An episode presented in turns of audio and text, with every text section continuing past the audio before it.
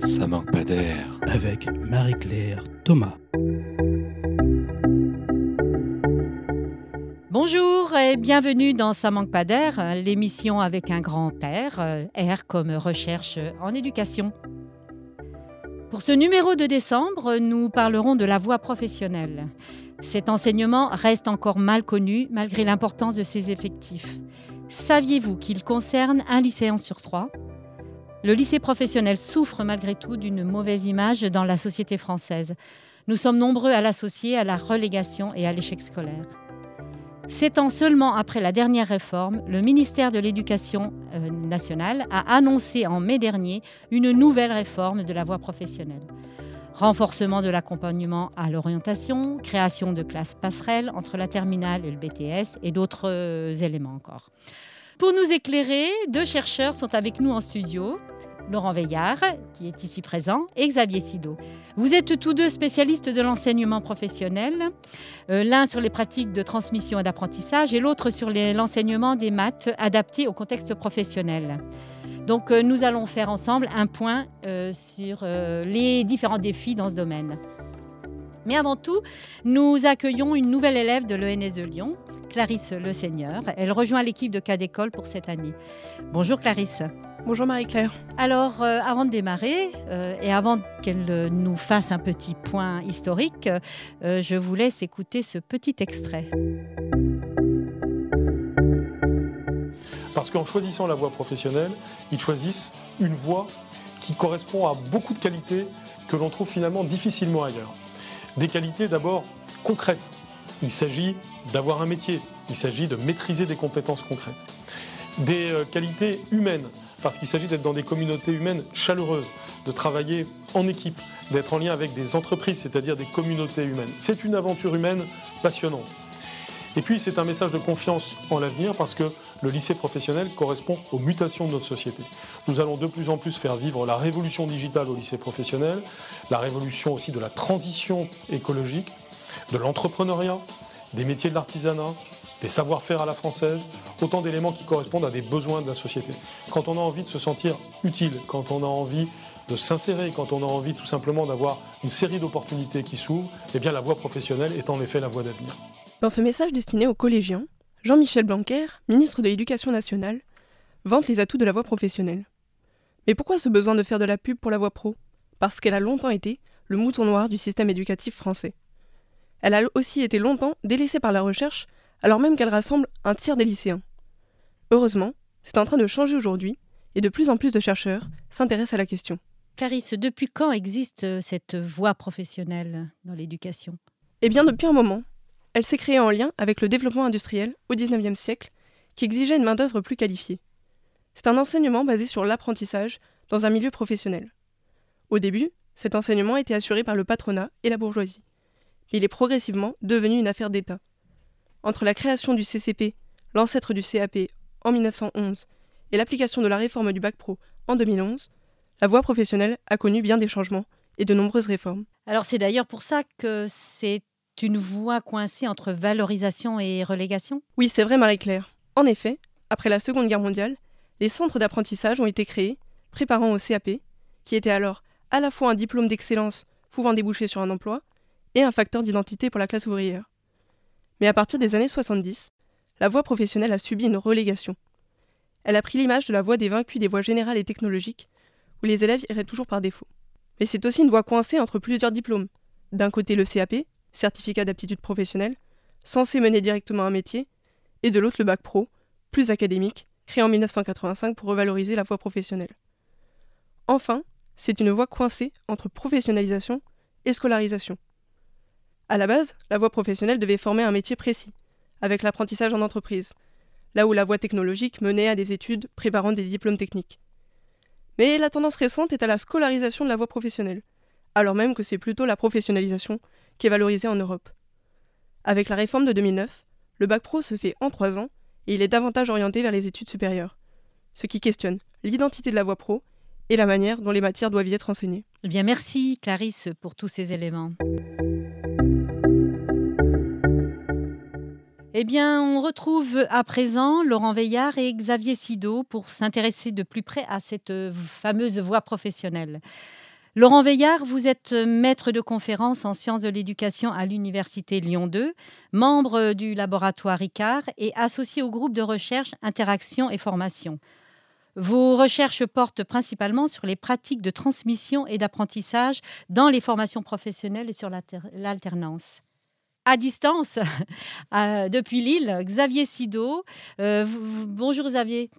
Euh, vous, vous, êtes maître de conférence en sciences de l'éducation à l'Université de Lille et membre de, du CIREL, c'est comme ça qu'on dit, ou du CIREL Tout à fait, l'équipe Théodile en didactique et laboratoire CIREL. Et je suis aussi ancien professeur de lycée professionnel en maths, physique, chimie. D'accord, et donc vous êtes spécialiste de la voie professionnelle et plus particulièrement donc de l'enseignement des maths dans cette, euh, dans cette voie-là. Alors, je commence euh, par vous, Laurent Veillard. Euh, dites-moi quelles sont les spécificités, la forme que prend aujourd'hui l'enseignement dans la voie professionnelle. Alors, bah, c'est une question complexe parce que ce qui caractérise probablement le mieux la voie professionnelle, c'est son hétérogénéité, à la fois en termes de domaine, bien sûr, hein, puisque on a un grand nombre de filières aujourd'hui. D'ailleurs, la, réforme prévoit de limiter un peu ce nombre de filières. Euh, et en termes de pratique euh, pédagogique, euh, puisque vous y retrouvez à la fois des enseignements dans des classes, hein, comme on peut le voir dans d'autres secteurs d'enseignement comme l'enseignement général. vous allez y trouver aussi beaucoup, alors ça va dépendre des spécialités, mais ce qu'on va appeler des ateliers d'école, qui sont des inventions qui datent déjà depuis plusieurs dizaines d'années, bien sûr. On pourra y revenir peut-être, puisque ça s'est fait dans le cadre de la scolarisation de l'enseignement professionnel. Et puis, vous allez évidemment retrouver euh, des périodes de stage ou d'alternance. Euh, ça va dépendre du choix qui, est fait en matière de, de filière. Donc, ce qui bien que, euh, voilà, je dirais que ce qui caractérise beaucoup euh, l'enseignement professionnel, euh, c'est cette hétérogénéité, pardon. surtout que, voilà, entre un atelier d'école en mécanique auto et puis ce que vous pouvez trouver dans le domaine de la vente pour apprendre les gestes professionnels de la vente, eh vous n'allez pas retrouver non plus les mêmes environnements ni les mêmes pratiques de transmission. Alors, est-ce qu'on on apprend mieux à l'école, enfin, apprend mieux un métier à l'école ou euh, Alors, sur le lieu euh, C'est une question qui a été très débattue dans l'histoire de l'enseignement professionnel, hein, puisque euh, au début du XXe siècle, il y a eu un énorme débat pour savoir s'il valait mieux faire entrer l'entreprise dans l'école ou amener l'école à l'entreprise, hein, pour reprendre des termes d'historiens. Aujourd'hui, ce que l'on sait, c'est que on n'apprend pas les mêmes choses les deux lieux en fait. Hein. Euh, on s'est rendu compte, notamment euh, au moment finalement de pour appeler l'acmé de la scolarisation dans les années 70, euh, que tout faire en école conduisait à un certain nombre d'impasses du type, eh bien, quand vous sortiez de l'école avec votre diplôme, votre patron vous disait mais tu ne sais rien faire, comment ça se fait alors que tu viens de passer deux ans, trois ans, quatre ans en formation? et puis de l'autre côté, le tout formation sur le tas par l'apprentissage ou encadré par un tuteur aujourd'hui, euh, euh, et puis même depuis un certain temps, pose un certain nombre de limites, euh, étant donné les évolutions technologiques, organisationnelles, etc., qui demandent de plus en plus de posséder un certain nombre de savoirs qu'on pourrait qualifier de plus généraux ou plus scientifiques ou même techniques théoriques. Et l'entreprise se révèle un lieu très inadapté pour, ben, par exemple, apprendre ce que c'est que la loi d'Ohm ou enseigner des cours de, de mécanique. Donc la tendance est plutôt à la complémentarité, mais on aussi peut-être y revenir, ça pose un certain nombre de problèmes que d'essayer d'articuler ces deux lieux que sont l'école et l'entreprise. Justement, là, ça m'interpelle et ça m'invite à poser une question à Xavier Sido, puisqu'il euh, il y a le, contexte de, lieu d'apprentissage sur les, la dimension professionnelle. Quel est le lien, justement, qu'on peut faire entre l'enseignement général des mathématiques et puis l'enseignement professionnel? Est-ce qu'on apprend mieux les maths dans un contexte professionnel ou dans un contexte de classe? Est aussi sur la spécificité de la voie professionnelle, je suis tout à fait d'accord avec ce que dit euh, Laurent Veillard. C'est une question aussi sur les différences de culture que l'on cherche à que l'on cherche à transmettre entre une culture centrée sur l'apprentissage d'un métier et peut-être une culture un peu plus pratique et puis une culture un peu plus désintéressée. La voie professionnelle, dès sa création en voie professionnelle initiale, en 1945, devait former l'homme, avec un grand H, le travailleur et le citoyen. Euh, après, toute la question est de savoir comment peuvent s'articuler ces différentes cultures.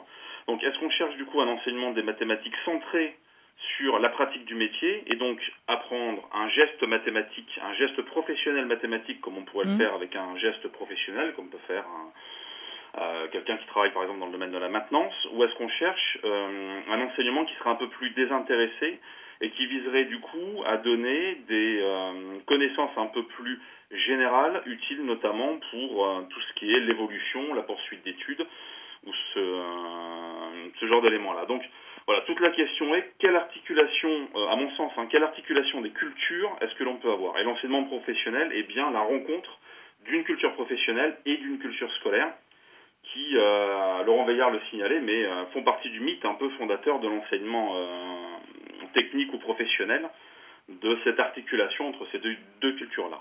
Et comment les. Alors là, je pose la question à tous les deux. Comment les élèves s'y retrouvent entre l'un et l'autre? Ils arrivent à, faire cette distinction euh, euh, Voilà.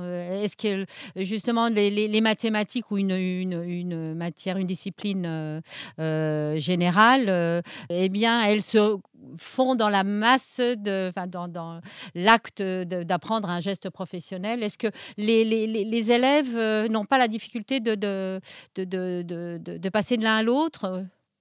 Si je peux répondre, le, si les élèves ont des difficultés de pouvoir passer de, de l'un à l'autre, mais parce que du coup, on ne fait pas forcément des mathématiques de la même façon, avec le même usage.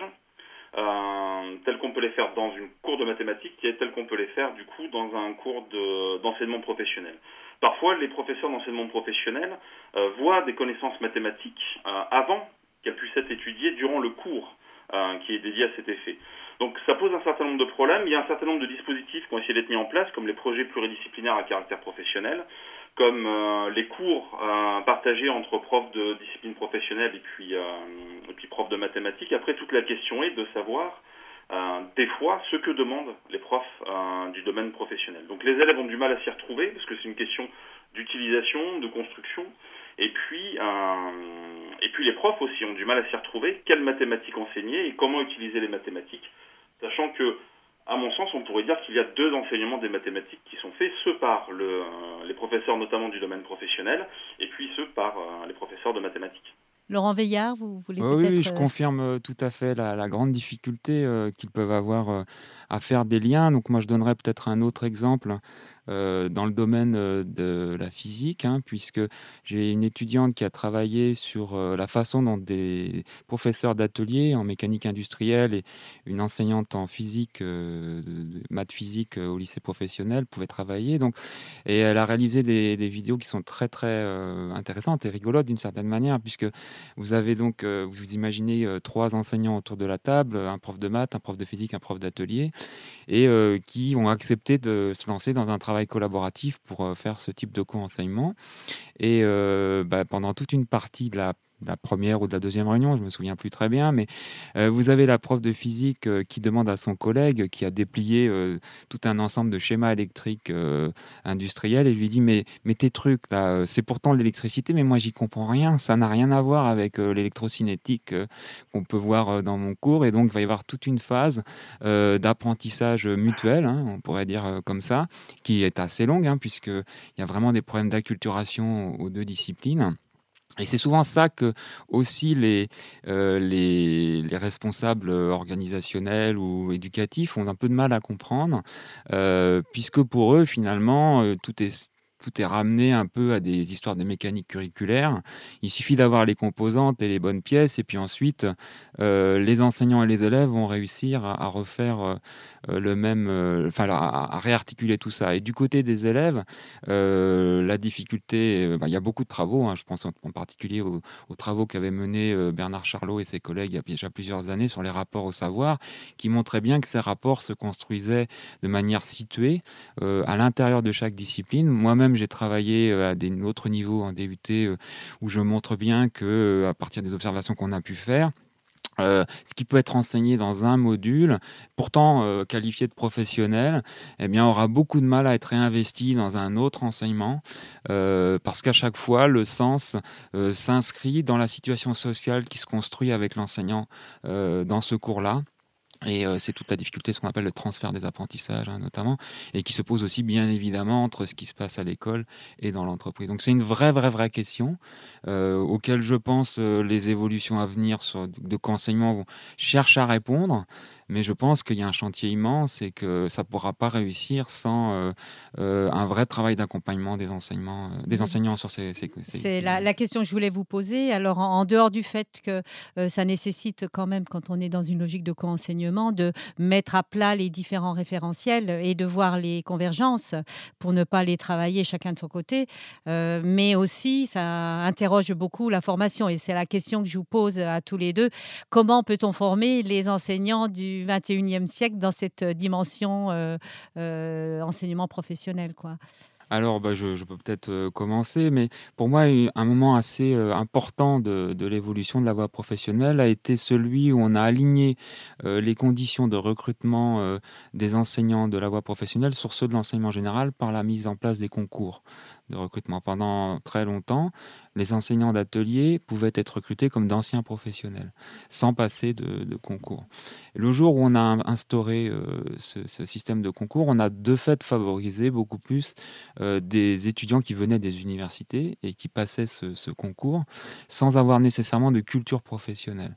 Donc euh, là, je pense qu'il y a quelque chose qui s'est profondément transformé dans la voie professionnelle, qui a été une forme de scolarisation, y compris par la formation des enseignants eux-mêmes. Euh, et je pense qu'un des enjeux, c'est comment, euh, du coup, puisqu'on a des acteurs multiples qui sont les enseignants du général, les enseignants du professionnel, les maîtres de stage ou les tuteurs, comment tout ce petit monde-là va pouvoir collaborer et comment la formation peut euh, apprendre à, collaborer. Et ça me semble être un des enjeux principaux de.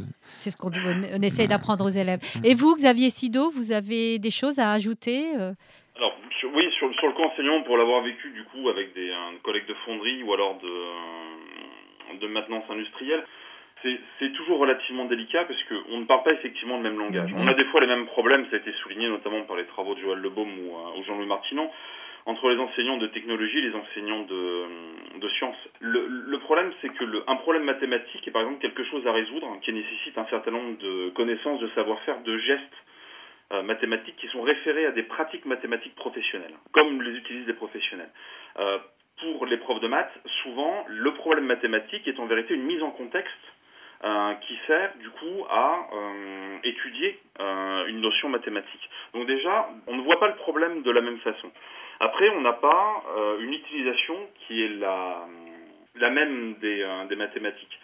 C'est vrai que la scolarisation, du coup, avec des, enseignants qui viennent de plus en plus de l'université, des EUT, même si ça reste encore des fois difficile dans certaines spécialités, parce qu'on a toujours des... moi j'avais des collègues qui venaient du domaine professionnel, qui étaient des anciens ouvriers, notamment par exemple en plomberie ou, ou en fonderie, on n'arrive pas toujours à se comprendre parce que mettre les choses à plat, c'est relativement difficile. Quelle finalement utilisation des mathématiques ils peuvent avoir? Et pour ça, il faut qu'ils arrivent à le penser, le conceptualiser. Et est-ce que du coup on fait des liens euh, d'un point de vue qui serait euh, beaucoup plus épistémologique? Est-ce qu'on fait du lien dans les pratiques? Est-ce qu'on travaille ensemble comme euh, les projets pluridisciplinaires à caractère professionnel pouvaient le, le dire Est-ce qu'en gros c'est de la trans, de l'inter, de la multidisciplinarité?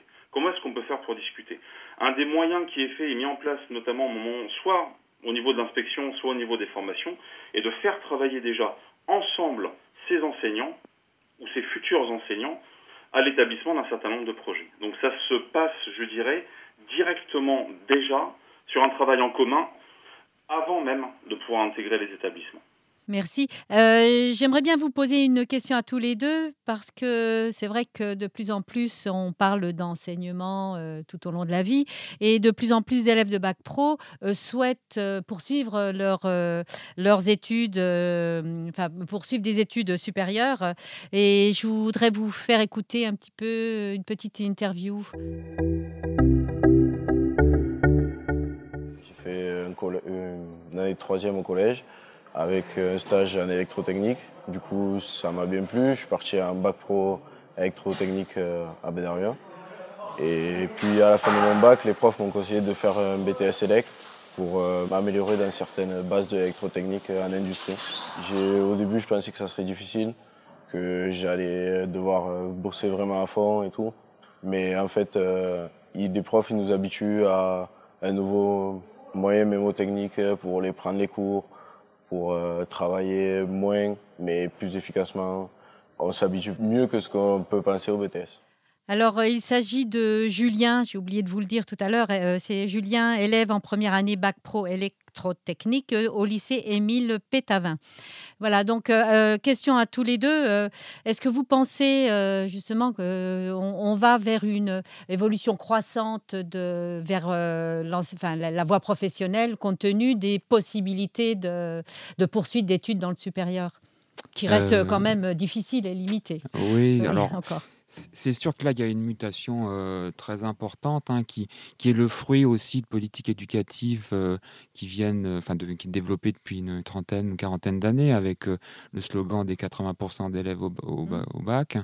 ça n'aurait pas été possible sans la création du bac professionnel et finalement, c'est une forme d'augmentation de, la durée des études parce qu'on pourrait appeler une forme de, ségrégation scolaire au sens où de, ou de différenciation des, des, des voies d'accès à ce, à ce baccalauréat.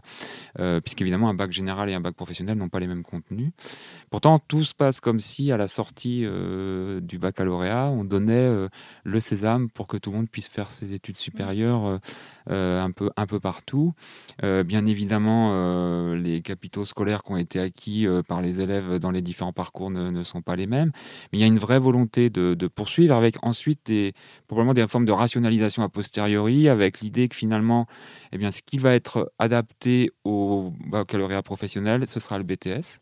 Euh, ce qui sera adapté comme poursuite d'études pour les baccalauréats techniques, c'est le DUT. Et puis bah, les autres, euh, ils auront tout le reste, quoi, on va dire. Mais, euh, donc il y, a des, voilà, y, a des formes de, de, récréation, de, recréation de formes de, filières comme ça, avec malgré tout un certain nombre de difficultés hein, que ça pose, hein, puisque les, les, BTS ont vu partir une bonne partie de leurs bons élèves de bac technologique. Euh, dans les DUT, moi j'enseigne dans un, un, UT, donc euh, je vois bien les choses. Hein. Ça, bouscule aussi les enseignants dans leur pratique euh, pédagogique, puisqu'ils ont affaire à des publics qui n'ont pas forcément toutes les armes pour pouvoir réussir aussi facilement euh, deux années d'enseignement supérieur. Donc voilà, c'est d'où probablement là aussi des volontés de trouver des formes de passerelles. Des, des... Et c'est pas un phénomène uniquement français, hein. même euh, euh, dans les pays à forte dominante de formation professionnelle comme l'Allemagne, la Suisse, l'Autriche, on voit aussi à l'œuvre ces volontés de classe passerelle, de multiplier mmh. les possibilités d'un individu capable de faire ses choix, fluide, qui peut changer à tout moment de voie, etc. Dans la réalité, c'est généralement beaucoup plus compliqué. Oui, oui, parce qu'il y a toute la, logistique derrière. Euh, Xavier Sido euh, Oui, alors sur cette question, il est vrai que si c'est un bac professionnel, ça laisse donc la possibilité aux, euh, aux, élèves de poursuivre leurs études. Il y a eu des gros enjeux en 84 au moment de la discussion de la création du bac à lauréat sur, cette, sur cet effet-là. Après, le fait est que les élèves de l'enseignement professionnel se sont emparés de cette possibilité. Oui effectivement, on commençait à investir un peu les, euh, tout ce qui pouvait être du coup un BTS, avec aussi les classes passerelles qui étaient créées depuis les années 70, avec du coup les premières adaptations par exemple. Euh, après, je suis d'accord avec l'idée de, des fois recréation finalement un peu de filière ségrégative où les bacs pro iraient euh, nécessairement en BTS, et c'est bien ce qui est inscrit notamment sur le site du ministère où le BTS est réellement mis en avant. moi, je sais que par exemple à l'université, parce que j'ai ayant été enseignant en terminale euh, professionnelle, j'ai envoyé mes élèves soit dans les BTS, soit dans les universités. Et étant maintenant responsable de la première année, euh, je m'occupe d'accueillir euh, ces élèves-là avec la mise en place d'un certain nombre de euh, dispositifs de tutorat, notamment. Euh, et j'ai des élèves de l'enseignement professionnel qui réussissent. Il faut voir qu'il y a souvent un plafond de verre, soit qui est donné par des fois le milieu social dans lequel ils viennent, mmh soit des fois donné par les euh, enseignants aussi, qui ont cette image d'un public qui est finalement euh, qui arrive très en échec, sans réfléchir euh, forcément aux possibilités que peut avoir que peut avoir ce public et qui a des représentations qui sont relativement négatives. Peut-être que l'intégration du coup de certains BTS dans les établissements professionnels peut favoriser comment dire, la réussite des élèves de, des élèves de bac pro. Je suis tout à fait d'accord avec Laurent Veillard quand il dit que ça bouscule du coup les enseignants. Ça c'est ça c'est une certitude. Mais je pense qu'on a encore du mal à sortir. Et si je reviens sur mon idée de culture entre la culture professionnelle et la culture scolaire, entre des fois une culture qui sera un peu vue comme manuelle ou des élèves qui seraient mmh. vus du coup manuel ou concret et puis des élèves qui seraient vus un peu plus mmh. comme, euh, disons, des intellectuels. Euh, intellectuels et voilà, on est euh, là-dessus. Alors qu'on le sait bien, ben voilà, cette distinction ne tient pas du tout. Oui. Donc, donc voilà, on a des élèves dans l'enseignement professionnel qui réussissent bien. Moi, j'avais une étudiante en sciences de l'éducation, du coup, où finalement tout le monde est à plat parce que les contenus sont nouveaux. Après, les méthodes de travail peuvent comment dire, rappeler des fois un travail euh, dans l'enseignement général, mais bon, les élèves s'en sortent bien et j'avais une étudiante Clémentine Dubois, pour pas la citer, qui a fini à 15,75 de moyenne en L3 de sciences de l'éducation. Ah. Et qui venait d'un bac pro assistance à la personne. Euh, c'est vrai que oui, il y a de belles réussites euh, et on en a tous comme ça. Euh, et c'est vrai que ça, ça, on, parle toujours de ceux qui, enfin des élèves qui, qui posent problème en lycée professionnel, alors que on valorise peu ces réussites là. Alors, euh, vous savez tous les deux que bon, vous, on est en pleine réforme de l'enseignement professionnel. Donc, euh, les, dans les grandes lignes, il y a cette seconde euh, indifférenciée, il y a la dimension co-enseignement qu'on a abordée là tout à l'heure ensemble, et puis il y a la question du chef-d'œuvre aussi. Alors, est-ce que qu'est-ce que vous en pensez? Est-ce que, selon vous, il y a des choses plus urgentes à réformer? Voilà, je, on commence par Xavier Sido. Ce, n'est pas une question piège. Hein. non, du tout. Après, sur, la réforme, bon, il y a, la réduction de la durée des apprentissages, notamment de discipline générale en seconde, qui peut poser, euh, qui peut poser problème. Euh, il y a la seconde, effectivement, différenciée qui renvoie un peu à ce qui a été fait en 1945 sur du pré-apprentissage sur le CAP 3 ans. Euh, mais qui du coup réduit de facto le temps du bac pro qui est passé de 4 ans à 3 ans, puis maintenant qui va passer à 2 ans en termes de formation vraiment spécifique dans un domaine euh, professionnel. Tout dépend du coup des contenus, de la façon dont ça pourra être fait. Après, le chef-d'œuvre, c'est toujours pareil, on en revient du coup sur les enseignants. Comment vont-ils faire pour pouvoir dialoguer entre eux? Et est-ce que du coup, ça va être, euh, puisqu'on parle beaucoup de compétences, une mobilisation euh, de compétences mathématiques ou d'un certain nombre de savoirs dans la réalisation du chef-d'œuvre, ou alors des enseignements qui restent finalement relativement côte à côte et sur lesquels ça sera finalement le travail de l'élève dans la réalisation du chef-d'œuvre, mais ça, appartiendra à l'élève de faire ce travail de discussion entre les différentes disciplines, ce qu'il mettra de toute façon en, ce qu'il mettra de toute façon en difficulté. Donc, euh, donc voilà, je pense qu'il y a des choses dans cette réforme qui, euh, notamment la préparation de la poursuite d'études, on en parlait avec du coup cette option pour, euh, poursuivre mm. les études et préparer. Moi, j'attends de voir du coup là-dessus, encore une fois, comment sera pris en charge les différentes cultures et différents dialogues euh, entre les différentes euh, disciplines, parce que finalement, ce qui est au cœur, c'est à chaque fois du coup l'élève et la formation que l'on peut mettre. Et euh, souvent, juste pour finir là-dessus, souvent la réflexion sur le public en difficulté qu'ont des fois les jeunes enseignants ou des fois le, le, le gouvernement aussi, en partant du principe que c'est un public en difficulté qui a du mal à apprendre néglige du coup cette réflexion sur les apprentissages et le dialogue entre les différentes, euh, entre les différentes disciplines. Et on en reste finalement à la pédagogie sans s'intéresser au contenu qui est transmis. Et Laurent Veillard, euh, des choses ah, J'adhère euh, en grande partie à ce qu'a dit Xavier Sido. Je voudrais juste parler peut-être du chef-d'œuvre, parce que moi, ça, ça m'interpelle un peu. on, a là, on est là dans l'import d'un concept du compagnonnage. Hein, oui, bah voilà. tout à fait. Euh, et dans le compagnonnage, ça renvoie quand même largement euh, à euh, un objet technique particulièrement complexe à réaliser, donc où les, le, le, compagnon, l'apprenti va montrer sa maîtrise de ses savoirs qui permettent la production de cet objet complexe. Alors, quelle forme ça va prendre, par exemple, dans des filières du service? Euh, Là, c'est la grande inconnue. Donc, sûrement, peut-être des logiques de projet, donc euh, un petit peu ce que, ce que disait Xavier Sido, finalement. Euh, mais je suis toujours méfiant quand on a comme ça, parce que je pense que derrière ce qui est proposé là, il y a l'idée de redonner des formes d'excellence. On entend beaucoup ça dans, la, dans la bouche du ministre. Donc on va un peu piocher à droite à gauche euh, les trucs qui paraissent euh, faire excellence. Donc euh, voilà, je dialoguais il n'y a pas longtemps avec une collègue Estelle Bonnet qui travaille sur les meilleurs ouvriers de France, le concours meilleurs ouvriers de France. On est aussi dans ces logiques d'excellence. Le ministère regarde ça très près aussi. Mais c'est toujours pareil, ça, ça concerne des petits nombres d'individus dans des contextes formatifs qui sont très particuliers, parce que le compagnonnage aujourd'hui c'est très très minoritaire.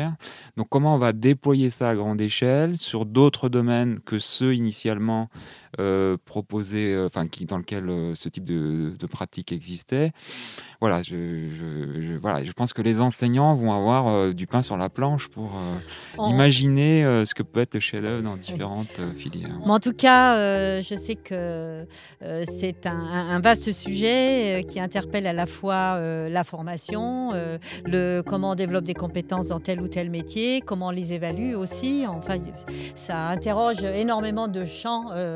Voilà, mais malheureusement, nous n'aurons pas le temps d'approfondir. En tout cas, euh, voilà, je remercie euh, nos deux invités, donc euh, Laurent Veillard et Xavier Sido, d'avoir accepté notre invitation. Donc à la rédaction euh, de l'émission Clarisse Le Seigneur, donc élève euh, à l'ENS de Lyon, à la technique et réalisation Sébastien Boudin, et un grand merci à tous les deux donc euh, pour votre intervention. Rendez-vous le mois prochain, donc au mois de janvier, pour un nouvel épisode de Ça manque pas d'air, et n'hésitez surtout pas à en parler autour de vous.